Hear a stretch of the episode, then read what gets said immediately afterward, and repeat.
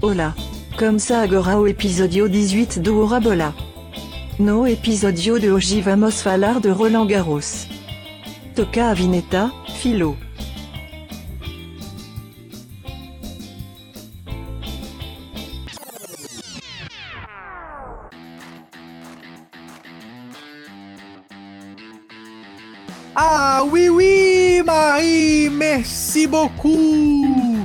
Começa agora o 18 episódio do Hora Bolas, a história do mundo levada na esportiva. Eu sou o Fernando Tancredo Tanque. Eu sou o Felipe Lopes, do Filó. E je suis Henrique Gonçalves, sem apelido. ah, hoje vai ser difícil, hein, pessoal? Já tô vendo. Apelidou me parece correto, não sei porquê, mas apelidou. Eu acho que vocês estão estranhando o meu sotaque da região de Nice ali, que foi onde eu aprendi francês. Tá certo, tá certo. Pedalei muito Tour de France na minha vida para aprender francês. Tour de France. Mas hoje a gente tá aqui falando em francês porque hoje a gente tem novidade no Hora Bolas. Hoje a gente fala de tênis.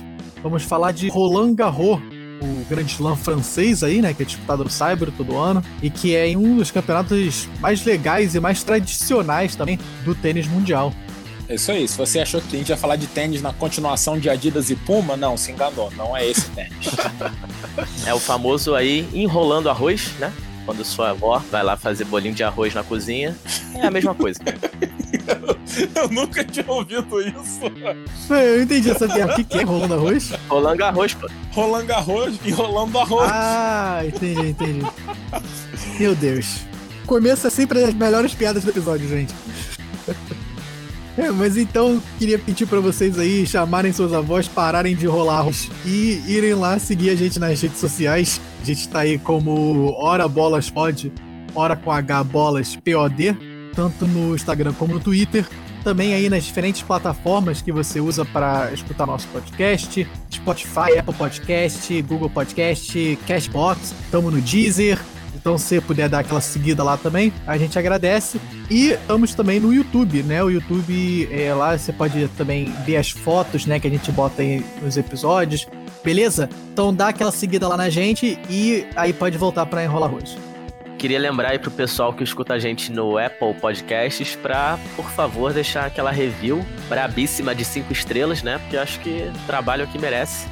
Por mais que você não goste, Vente lá pra gente que a gente tá precisando desse apoio aí. Ué, mas Filó, como é que a gente faz pra dar essa review braba aí? Ótima pergunta, Tank. Então, é só entrar lá no Hora Bolas, no Apple Podcast, clica na gente, aí você desce a página até lá embaixo e vai ter ali a nossa nota, que por enquanto, ó, tá 5. 5 de 5, tá? Não é 5 de 10, não. 5 de 5. E aí você clica ali em 5 estrelinhas para dar a nota máxima pra gente. 5 de 5, que também é conhecido como 10 de 10, né? O famoso 10 de 10. É só toma cuidado para não derramar arroz no celular enquanto você dá o review lá, que pode dar ruim. Desde quando? Arroz conserta celular, né? É, arroz conserta, eu também falo isso. É verdade, né? Tem razão. Então você bota o arroz no celular para poder dar o review. Justamente, é. Roland Garros, que é um dos quatro grandes lãs aí do circuito mundial de tênis, né? Grand Slam, que são aqueles quatro principais torneios, que até são os que contam mais ponto aí para a classificação geral, né, dos tenistas mundiais. E aí esses quatro torneios são o Aberto da Austrália, que geralmente é no começo do ano, né, em janeiro. Roland Garros, que é o segundo, que geralmente é em maio, né? Aí depois tem Wimbledon, que geralmente é em julho, né, em Wimbledon na Inglaterra. E o último Grand Slam é o US Open, que geralmente começa ali por volta de agosto e esse é lá em Nova York. E o Grand Slam, que é um termo que vem do século XVII, de um jogo de sueca da Inglaterra. Quer dizer, talvez fosse um jogo de inglesa. É um jogo de carta semelhante à sueca que a gente joga no Brasil. São 13 mãos e você, se você levasse todas as 13, você fazia um Grand Slam. E esse termo continuou nos jogos de cartas ao longo dos séculos, e ele foi para o golfe. Se você ganhasse os quatro grandes torneios do golfe no início dos anos 1900, você ganharia o Grand Slam. E daí o tênis se apropriou desse termo quando criou os seus quatro grandes torneios aí. Sueca, que é um jogo jogado no Brasil, mas especificamente jogado nas universidades brasileiras. Acho. É, é bom especificar. Quem graduou aí nas universidades sabe que também fez aquela famosa Sueca 1, truco 2, como já diria o professor Maciel, né? Isso, clássico. Isso, sueco experimental. É, todo mundo tem que pegar a seletiva aí. Fiz vários semestres de sueca, vários semestres de truco, alguns semestres de escopa também. Escopa, Também. escopa é bom também, é verdade. Também teve semestre de levantamento de copo. Roland Garros, que até a edição desse ano tá começando essa semana, né? Que acabou sendo atrasada aí pela questão do Covid. A gente já teve aí os qualifies e tudo isso. Mas essa semana realmente começa o torneio de verdade, né? Na verdade, assim, eles entraram em contato com a gente, eles não queriam começar o torneio antes da gente fazer um episódio sobre Roland Garros. Então eles resolveram mudar a data pra começar agora. Justíssimo. É, agora eles já podem começar o torneio, né? Com o episódio saindo aí. E quem quiser acompanhar, vai durar aí duas semanas a fase final. E a gente vai ter as grandes finais no fim de semana do dia 10 e 11 de outubro, com a final feminina no sábado e a final masculina no domingo. E entre os quatro grandes lãs, Roland Garros é o único aí disputado no Saibro, né? A gente tem o US Open e o Australian Open sendo disputados na quadra dura, que é a quadra mais comum entre os torneios pelo mundo. Já o Wimbledon é disputado na grama, e pro tênis, essa questão do piso da quadra é uma questão que influencia bastante. E quem jogou Mario Tênis sabe, né, que o saibro é o piso mais lento, o piso duro é o do meio e a grama é o piso mais rápido. Os fãs de Mario Tênis aí, como a gente aqui, jogaram muito e isso é a verdade. Mario Tênis que é referência mundial pra piso de tênis, né? É, a Federação Internacional de Tênis baseou seu estilo de quadra no jogo, né? Isso é óbvio, todo mundo sabe. Inclusive, quando você bate na bola, você tem aqueles efeitos laranja, tem efeito azul, né? Você dá um smash é roxo. Que nem na vida real. Que nem na vida real, isso tô falando, na vida real você vê isso também, pô. Exatamente. É, o Saibro, para falar um pouco aqui do material mesmo, do piso, quero ver se alguém sabe isso aqui, ó. O Saibro é um produto de alteração de rochas quartzo feldspáticas, como vocês bem sabem. Claro, claro. Tenho vários quartos feldspáticos aqui em casa que eu guardo. Inclusive, você, você mora num quartzo, né? No seu quarto. Aham, isso. É, eu ia falar que os meus são salas feldspáticas, que no quarto não coube. Mas você pode falar esse nome cinco vezes rápido, por favor, repetido? Não, não posso. Que grosso.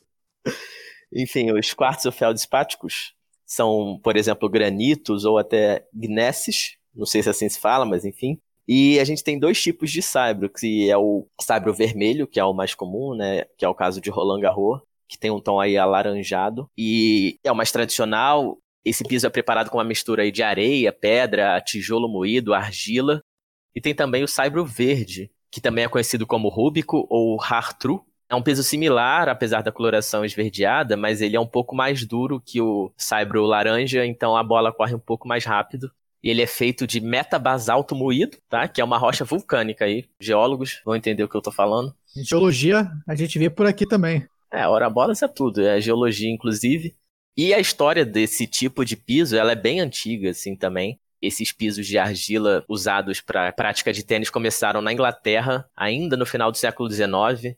Porque na Inglaterra eles já jogavam na grama desde aquela época, né? Até por isso tem a tradição aí de Wimbledon ser na grama. E durante o verão, por causa do sol e do tempo seco, é grande parte da grama acabava secando e virava ali uma terra batida e o pessoal continuava jogando. E isso afetava bastante o estilo de jogo, né? Como eu falei, a grama é muito mais rápido que a terra batida. Então mudava ali quem ganhava os torneios e as partidas. Eles começaram a usar também a terra como um piso para se jogar de verdade. É, no início, eles começaram a botar argila sobre a grama para proteger, argila moída. E daí dessa junção de grama com argila, com terra batida, foi nascendo o saibro que a gente conhece hoje. Já depois, no meio do século XX, esse piso foi sendo aperfeiçoado né, de uma maneira mais moderna entre alguns clubes de tênis. Eles começaram a acrescentar tijolo moído e outros tipos de rocha.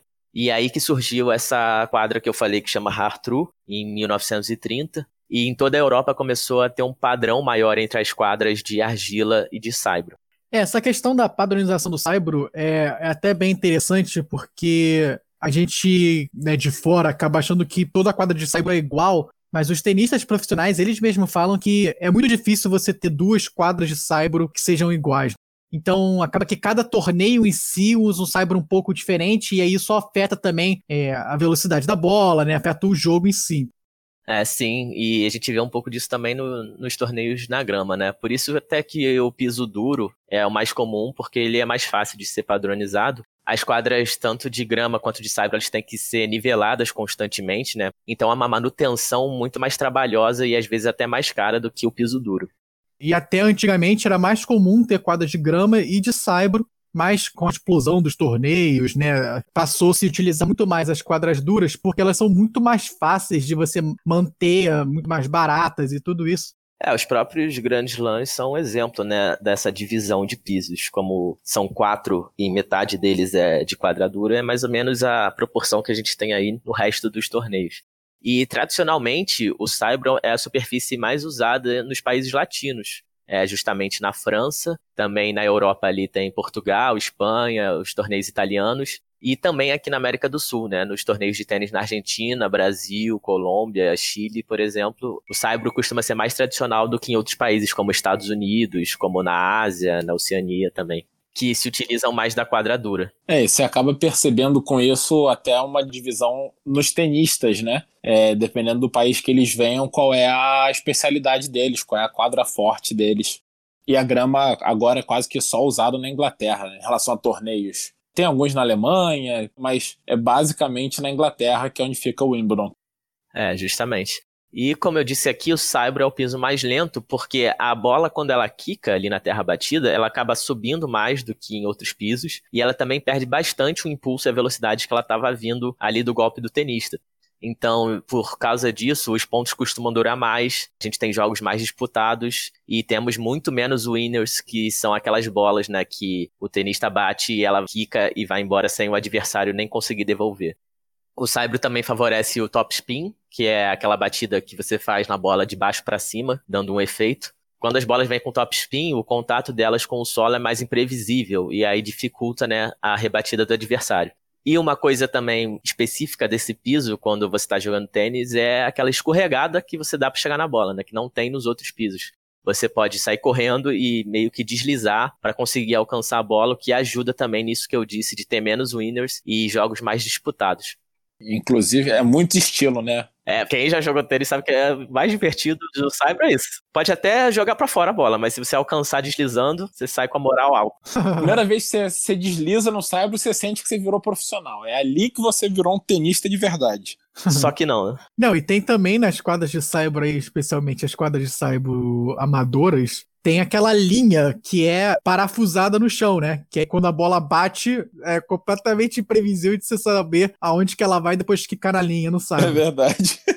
E isso é legal das linhas, porque no Cyber também tem a questão da bola deixar uma marca no chão, né? Então isso acaba ajudando bastante os juízes de linha para fazer as marcações de bola dentro, bola fora, que nos outros pisos não tem muito como fazer justamente por ter um estilo tão diferente do padrão dos outros pisos, é um estilo tão específico, é muito comum a gente ver tenistas que são especialistas em saibro.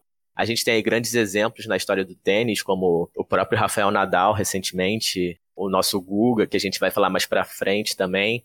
O Bjorn Borg, ele era o grande campeão antes do Nadal, né?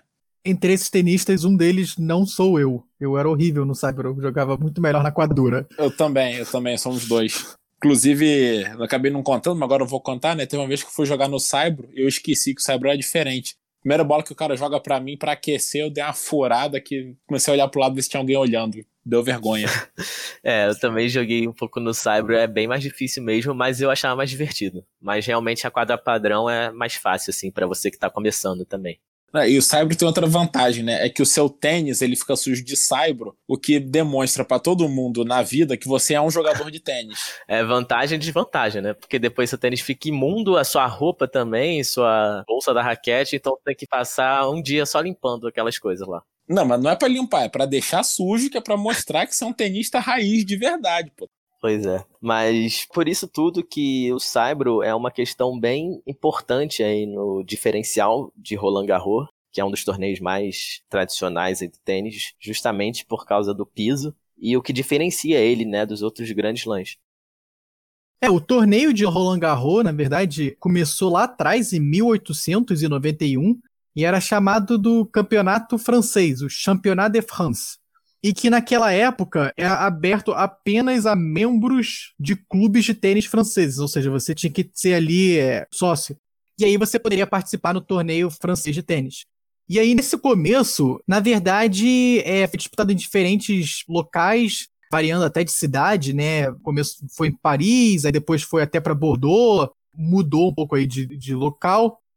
Até que em 1925 o torneio se torna aberto a qualquer jogador amador de tênis, e é quando também ele recebe o título de Grand Slam. É, os Grand Slams são instituídos aí em 1925 pela antiga associação de tênis, né, que já não existe mais hoje em dia, não é a ATP, a ATP foi criada depois. E eles então decidem nomear o Aberto da Austrália, o Aberto da França e os abertos da, dos Estados Unidos e da Inglaterra como os quatro grandes slams que são os mesmos até hoje, né? Hoje em dia a gente chama eles um pouco diferente, mas são os mesmos.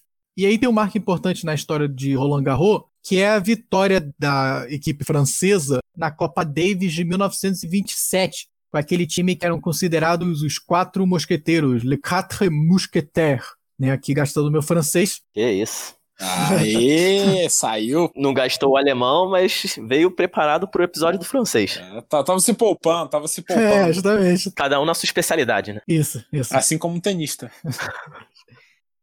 A Copa Davis, que é basicamente aí uma Copa do Mundo, né, entre países, então cada país manda uma equipe de tenistas esses tenistas disputam contra outras equipes de outros países. Então, por exemplo, o time do Brasil escolheria lá quatro tenistas brasileiros e jogaria contra a equipe da França ou dos Estados Unidos, que são os tenistas nascidos nos Estados Unidos e na França.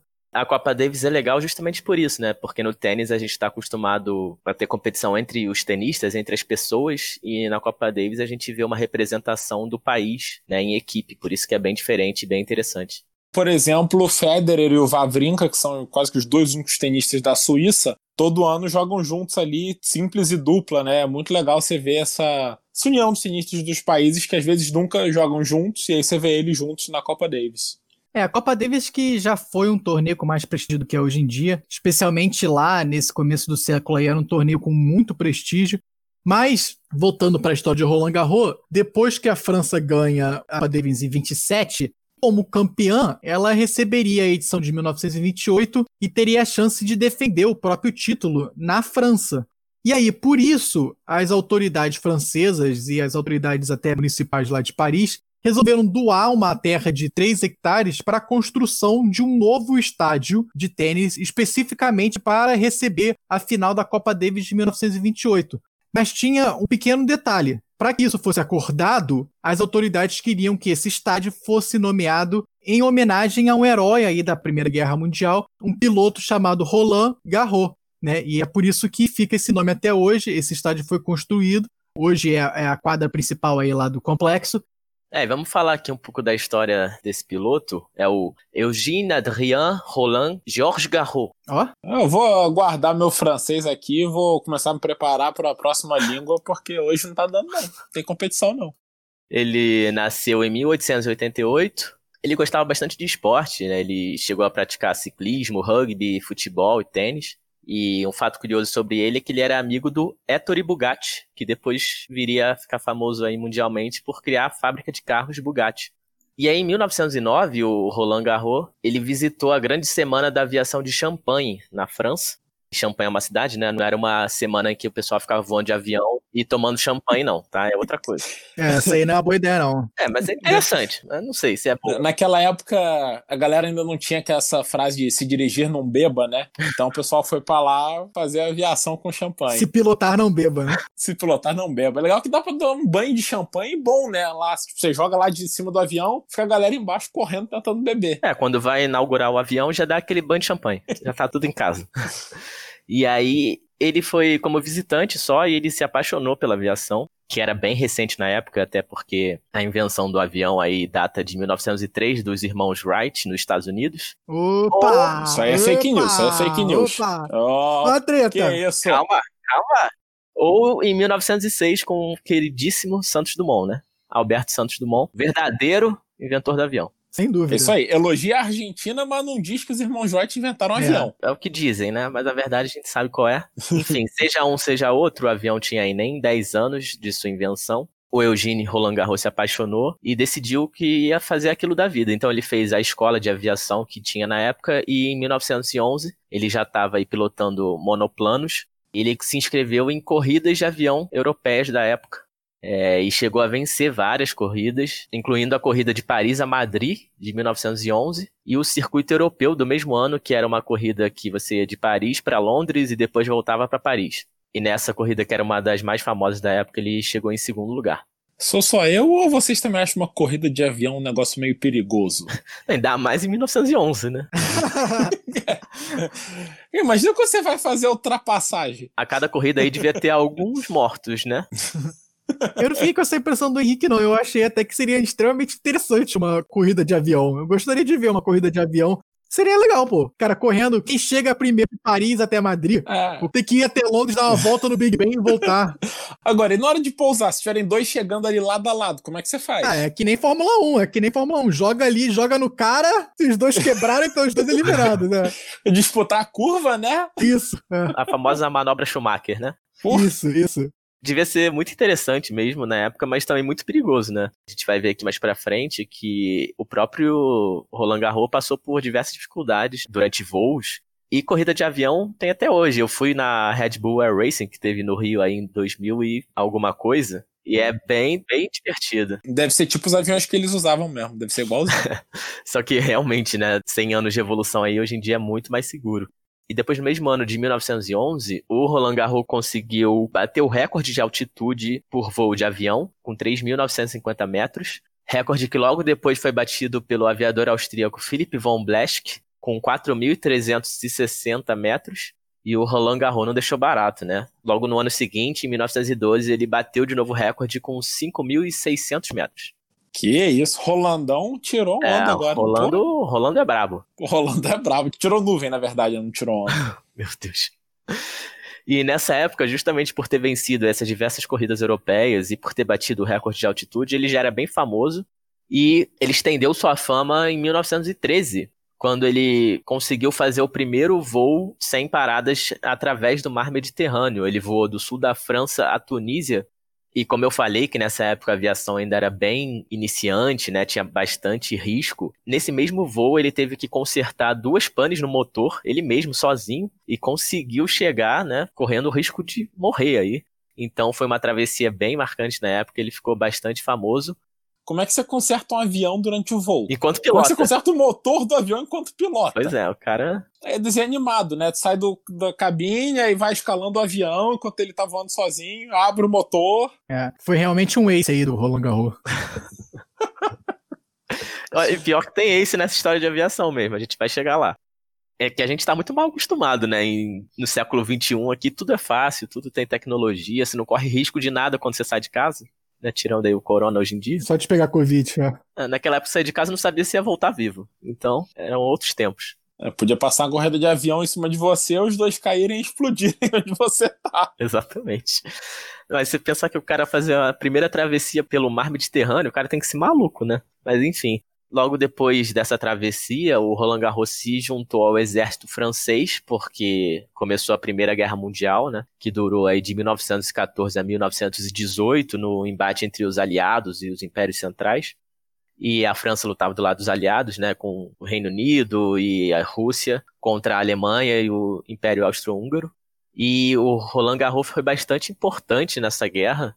Ele liderou diversas batalhas aéreas Logo no primeiro ano, em 1914, já surgiu uma história de que ele teria destruído um Zeppelin alemão atravessando com um avião dele. Mas depois isso foi desmentido. Parece que o Roland Garros estava em Paris nessa data, então não batia essa história. A gente sabe que fake news, então, não é de hoje. É, ainda mais naquela época que não tinha como comprovar direito as coisas. Vê se alguém sobrou desse Zeppelin aí pra dizer se é verdade ou não. Não dá pra saber. Pô, vê se o Rolando tá em casa ou se ele foi lá bater no Zeppelin, vai.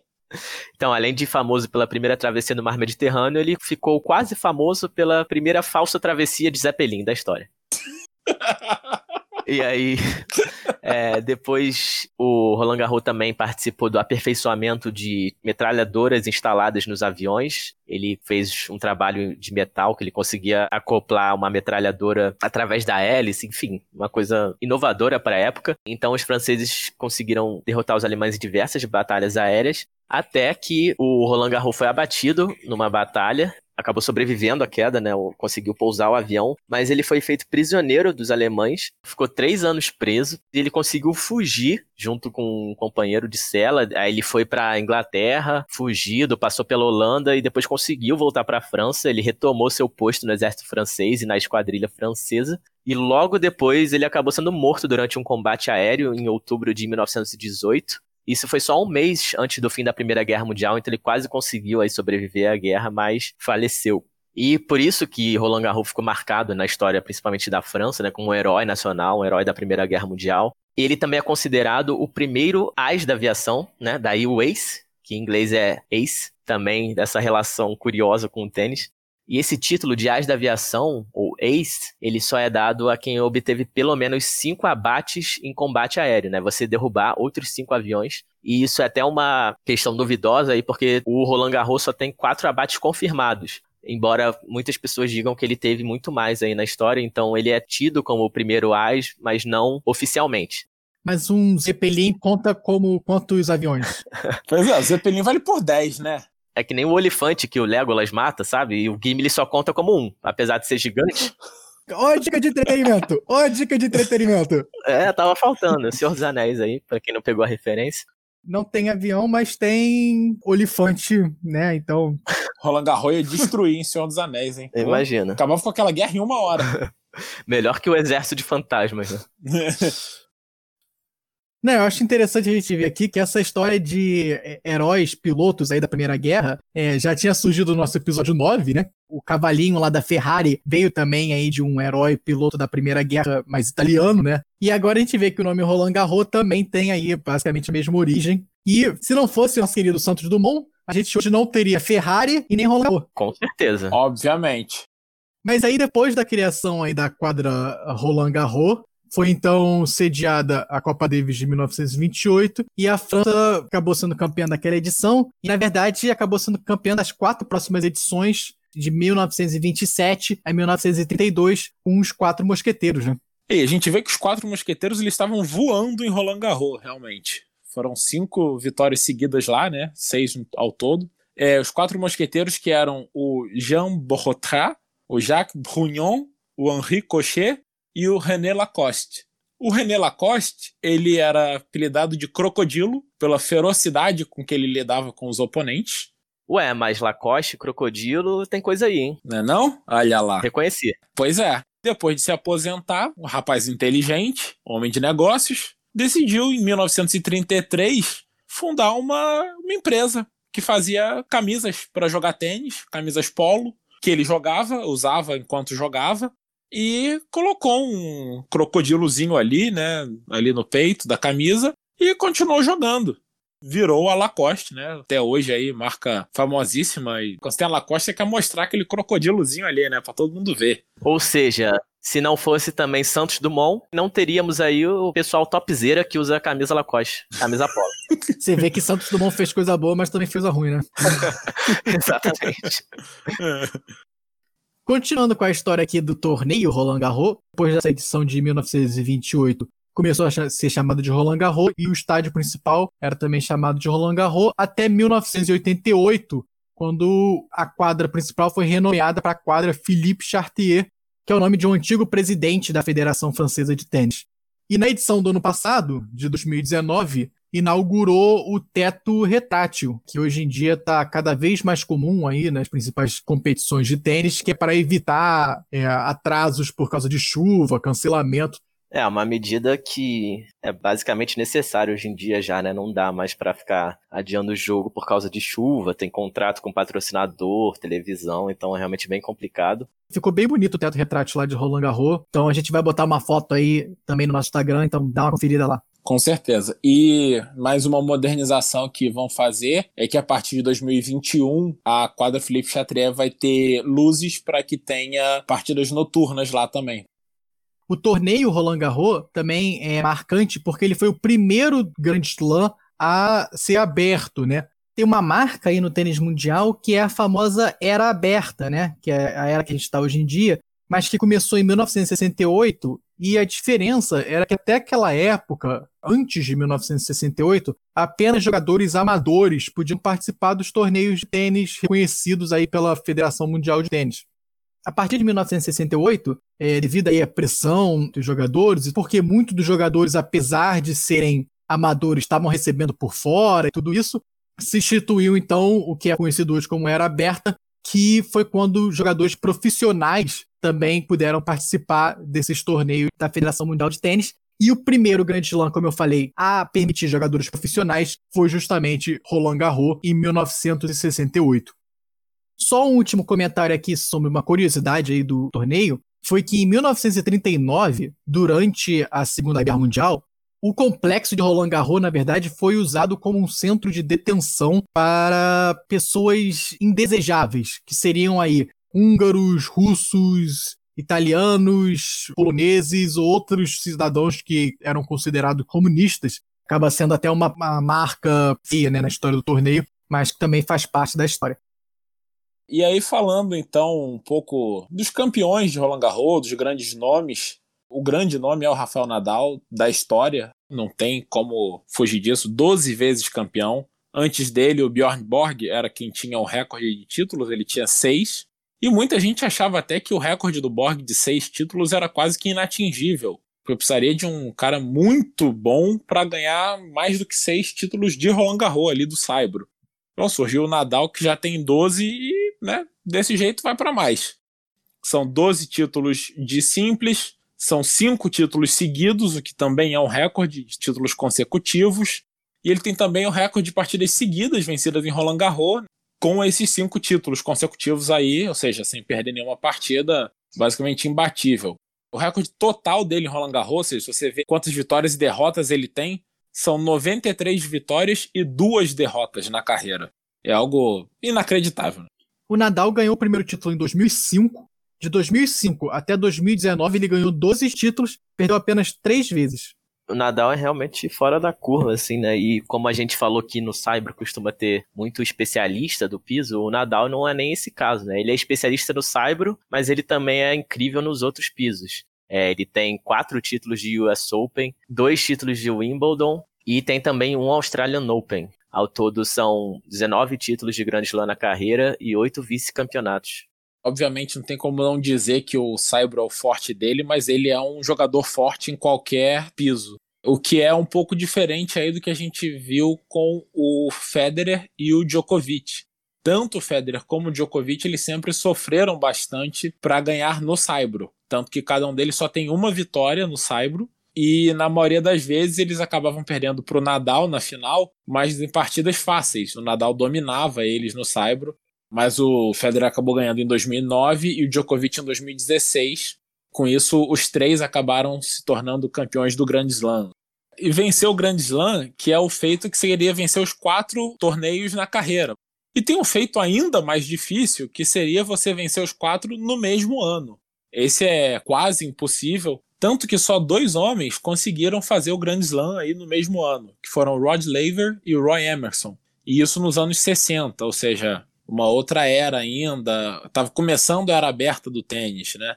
De lá para cá, na carreira, só quatro tenistas têm o Career Grand Slam, que são, como a gente já falou, o Federer, o Nadal e o Djokovic, e o André Agassi, o americano, que também era um tenista muito bom em todos os pisos, mas apesar disso ele só tem um título de Roland Garros também. É uma tradição de Roland Garros ser o mais difícil para um tenista fechar o Grand Slam. É, isso acontece justamente pelo que a gente falou, né? Do Saibro ser um piso bem diferente dos outros e normalmente as pessoas não são tão especialistas, então fica até mais fácil ganhar os outros três e acabar perdendo sua chance de fechar em Roland Garros. E a gente vê também que na história tem diversos tenistas que foram aí durante semanas, meses ou até anos número um do ranking no mundo e não conseguiram vencer Roland Garros, né? Como, por exemplo, o Pete Sampras, o Joe McEnroe. Então é realmente um torneio bem difícil de ser vencido. É verdade, o Sampras que é um dos maiores vencedores de Grand Slam da história, ele tinha o um recorde, né, antes de ser ultrapassado por Federer, Nadal e Djokovic. É, nas mulheres acaba sendo um pouco mais comum, 10 tenistas têm o Grand Slam na carreira. Muitas delas antigamente, né, mas a Margaret Court, que inclusive dá o nome a uma quadra no Australian Open. Ela conseguiu nos anos 60. Inclusive tem nome de quadra também, né? Margaret Court. Já nasceu com o nome de quadra. É, não é ela que dá nome à quadra, é a quadra que dá nome a ela, entendeu? É... Uh, a Billie Jean King, que ficou muito famosa por fazer a Batalha dos Sexos, que foi uma partida de tênis contra um homem, o Bobby Riggs, e uh, foi uma das pioneiras aí no mundo numa briga por igualdade de gênero. Ficou famosa também pela música do Michael Jackson, né? Qual? Ué, é Billie Jean o nome dela, pô? Ah! Meu Deus. tá bom, essa tá bom. Martina Navratilova, tenista tcheca. A Steph Graf, também outra das maiores tenistas da história, ela que tem 22 títulos de Grand Slam, se casou com o André Agassi, ou seja, um casal Grand Slam, e era uma grafiteira de qualidade também, né? Meu Deus. Tinha que manter o nível. Por fim, Serena Williams, lógico, tem um Grand Slam, e a Maria Sharapova. Do lado feminino, a maior vencedora é a Chris Evert, americana, que tem sete títulos, seguida da Suzanne Lenglen, que tem seis, que é a jogadora que dá nome aí à quadra secundária, segunda quadra do complexo de Roland Garros. Além disso, temos alguns destaques aqui que são os tenistas mais novos a ganhar. O Michael Chen, americano, ele foi campeão aos 17 anos de idade. E a Mônica Seles, que foi campeã aos 16 anos de idade. Ela que jogava pela Iugoslávia na época, e em 94 acabou se naturalizando americana. Por fim, só quatro vezes um tenista foi campeão sem ter sido cabeça de chave. Primeiro foi o Marcel Bernard, em 46, depois a gente teve o Mats Wilander, teve o Gaston Gaudio, argentino, mas tivemos também, em 97, o nosso querido Guga, o Gustavo Kirten, o labrador humano. Au, au. Ele que era um cão dentro das quadras, né? Não, não. E em 97 ele foi campeão aí, surgiu quase que do nada, era muito pouco conhecido na época, não era nem o melhor brasileiro da ATP, esse era o Meligênio, fininho. E acho que todo mundo hoje em dia que joga tênis joga basicamente por causa do Guga. E esses quatro campeões aí que o Henrique citou foram marcantes justamente porque não eram favoritos, né? Nem perto disso. O fato de você não ser cabeça de chave num torneio desses quer dizer que você tá lá para baixo no ranking e ninguém espera que você chegue nem muito longe, quem dirá na final, quem dirá ser campeão, né? E já que a gente já começou a falar do Guga aqui, a gente puxa pro nosso próximo segmento. Nossos ídolos. É, no segmento Nossos Ídolos, a gente costuma, cada um traz seu próprio ídolo, né? Mas eu acho que hoje o ídolo é comum, né? O Guga fica marcado aí na história do tênis brasileiro, principalmente pra gente que cresceu vendo ele jogar. É, acho que ele acaba sendo um ídolo para quase que todos os brasileiros, né? É, sem a menor dúvida. Guga e Meligene foram aí os dois que a gente cresceu assistindo. A diferença é que um ele tinha muita garra em quadra, né? o outro ele era campeão. A diferença é que um nasceu na Argentina e outro no Brasil, né? não, não, não, não, não. Meligênia é brasileiro. Então, melhor ainda, porque ele escolheu ser brasileiro acima de ser argentino, entendeu? É outro nível de brasileiro. é isso aí. O Guga realmente é um ídolo, assim, de toda uma geração, e como o Tanque bem falou aí, do país inteiro. É, eu lembro de acordar para ver ele jogar em Roland Garros já nas edições seguintes, né, que já tinha sido campeão. Lembro de ver com a minha mãe gritando na sala, torcendo por ele. E também esse título aí que ele ganhou na internet, né, de labrador humano, por ser aquela pessoa super gentil, simpática, que tá sempre sorrindo, passa uma energia boa, que nem o querido labrador aí, o cachorro, o melhor amigo do homem. Isso aí. E acho que o cabelo dele ajuda, né? Esse apelido de labrador humano. É, o Guga que realmente, assim, é um ídolo dentro e fora das quadras, né? Ele realmente sempre teve um posicionamento aí muito correto, né? E até ele ajuda bastante lá na comunidade, ele que é de Florianópolis, né? E ele sempre foi uma pessoa muito gentil, né? Muito carismática. E isso fez com que fosse ainda mais fácil você idolatrar e querer ser que nem o Guga, né? Muitos de nós começamos a jogar tênis até por influência aí do sucesso do Guga, né? Com certeza. E então vamos contar aí um pouquinho da história do Guga, né? O primeiro momento marcante foi aos 14 anos de idade, quando ele encontrou ou conheceu o Larry Passos, que foi o técnico dele aí pelos 15 anos seguintes, foi basicamente quem convenceu o Guga e a família dele de que ele tinha talento e capacidade para ser um tenista profissional. E aí, em 95, ele com 19 anos se tornou profissional. E aí, nos dois anos seguintes, em 97, ele virou o segundo melhor brasileiro no ranking, atrás do Meligene, como a gente falou. E quando ele entrou nesse Roland Garros de 97, ele era o 66 do mundo, o que, se você pensar em nível mundial, é um número espetacular. Mas para você ser campeão de um dos maiores torneios do mundo, é basicamente impossível. Tanto que no ano anterior ele tinha jogado Roland Garros e saído na primeira rodada. E aí, em 97, ele faz um torneio quase que inacreditável de filme, de cinema, de Hollywood. Se você lesse, você ia achar que era impossível porque já na segunda rodada ele pegou um sueco, Jonas Bjorkman, que era um jogador muito forte do Saibro, e daí em diante ele basicamente só enfrentou campeão de Roland Garros. Ele na terceira rodada pegou Thomas Muster, que tinha sido campeão de 95, nas quartas de final pegou o Kafelnikov, que era o atual campeão, campeão de 96, e na final o Sérgio Bruguera, que tinha sido campeão em 93 e 94. Ou seja, na verdade ele derrotou os campeões dos últimos quatro anos de Roland Garros, rumo ao seu título saindo do nada. Não era um ninguém. É um feito muito, muito difícil de ser igualado, tanto que só tem quatro na história. E eu diria que pegando esse nível de jogadores que ele pegou, talvez ele seja o único. Ele realmente pegou todos que tinha para pegar pelo caminho e passou e ganhou com méritos.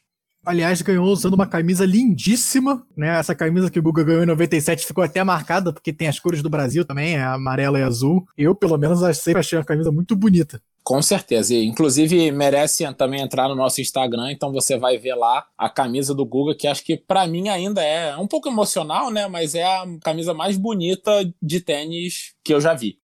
E depois desse título em 97, né, ele começou a subir no ranking internacional. E acho que o ano mais marcante da carreira dele foi em 2000, né, que ele venceu tanto Roland Garros, ganhando a final do sueco Magnus Norman, quanto a Masters Cup, que é aquele torneio que tem no fim do ano, né, com os melhores tenistas do mundo. E ele venceu ninguém menos que o americano André Agassi, que a gente citou aqui também, né, grande tenista aí da história, por 3 sets a 0. E esse ano foi realmente o auge da carreira dele. Ele terminou o ano em primeiro do ranking em 2000. Foi o primeiro tenista latino-americano a fechar um ano como número um do mundo. E ao todo em sua carreira, o Guga chegou a ficar 43 semanas como número um do mundo que até hoje é a 13 terceira melhor marca, né? O Federer é o primeiro com 310 semanas, que é muito acima do Guga, mas em termos de classificação ele tá muito bem, né? Em 13 terceiro e é o primeiro tenista sul-americano aí disparado também. E falando aí dessa Masters Cup de 2000, foi incrível porque não só ele derrotou o Agassi, como na semifinal ele derrotou o Pete Sampras, que, como eu tinha comentado, era o recordista de grandes slams na carreira e cuja especialidade era a quadra rápida, tanto que ele era o recordista sem nunca ter vencido Roland Garros. Né? Ele é um cara que ele tinha vencido sete vezes o Wimbledon e cinco vezes o US Open. Na semifinal, o Guga enfrentou ele, com certeza como um azarão, devido ao piso, e ganhou em 2 sets a 1 do Sampras, e aí na final foi 3 a 0 no Agassi. Ninguém esperava que ele fosse ganhar tão fácil também de um dos maiores tenistas da história, que era o André Agassi. É, o Guga era espetacular mesmo, assim, era muito, muito legal de assistir o Guga. Ele realmente é um cara que eu sempre idolatrei, né? Eu gostava muito do Guga. É até meio interessante a gente pensar nisso, porque o Brasil não tem, nunca teve assim, uma tradição no tênis, né? Teve a Maria Esther Bueno lá atrás, e o Guga meio que surgiu do nada, né? Foi aí campeão de Roland Garros três vezes, e depois disso o Brasil voltou à normalidade, né? Hoje a gente, a gente não tem grandes nomes aí do tênis é. Mas realmente era muito legal assistir o Guga, até pela sua personalidade, né? Como a gente já falou aqui um pouco. Ele acabou ficando muito querido lá em Roland Garros, né? A torcida francesa sempre torcia para ele nos jogos, né? É, virou ídolo lá realmente. É, com certeza. E como o Tanque bem falou, ele terminou sua carreira aí com três títulos de Roland Garros. O terceiro foi em 2001, ele vencendo o espanhol Alex Corretja. E, infelizmente, né, ele não ganhou outros títulos de Grand Slam, mas já é bastante louvável. E a gente falou aqui do apelido de labrador humano. Guga também era conhecido como o surfista do Saibro, porque ele lá. Ah, justíssimo. Lá do seu passado de Florianópolis também era um grande surfista, famoso aí, com seu cabelo platinado de parafina. Então ele ele era especialista em saibro justamente por isso, né? Ele já ia escorregando para a bola, então já tinha todo um passado ali do surf que ele aproveitou. É, e o Guga, infelizmente, depois de 2001, ele começou a sentir o quadril e foi a lesão no quadril que ia acabar aposentando ele em 2008 só, mas na verdade tirou ele do auge já em 2001 mesmo. Ele teve um momento de brilho ainda, que acho que vale a pena citar aqui até para encerrar, que foi o Roland Garros de 2004, quando ele conseguiu voltar a ser cabeça de chave, ele era o 28, mas ele derrotou o número 1 um do mundo, Roger Federer, na terceira rodada, por triplo 6-4, 3 sets a 0, e aí chegou até as quartas de final, 16 anos atrás. Talvez aqui um dos maiores feitos do Guga tenha sido levar o Brasil a uma semifinal de Copa Davis. O Brasil chegou a uma semifinal de Copa Davis em 2000, que hoje a gente não consegue nem chegar no grupo principal, né? A gente fica perdendo nas eliminatórias aqui. O Guga que também, além de ser labrador humano, surfista e tudo isso, ele é torcedor ilustre do Havaí, né? Talvez aí o maior torcedor do Havaí, É. o mais conhecido torcedor do Havaí. Surfista do Havaí faz todo sentido. Exato. Roubou minha piada. Desculpa, fui mais rápido, fui mais rápido. Já tava, tava pronto É, também. Tava feito.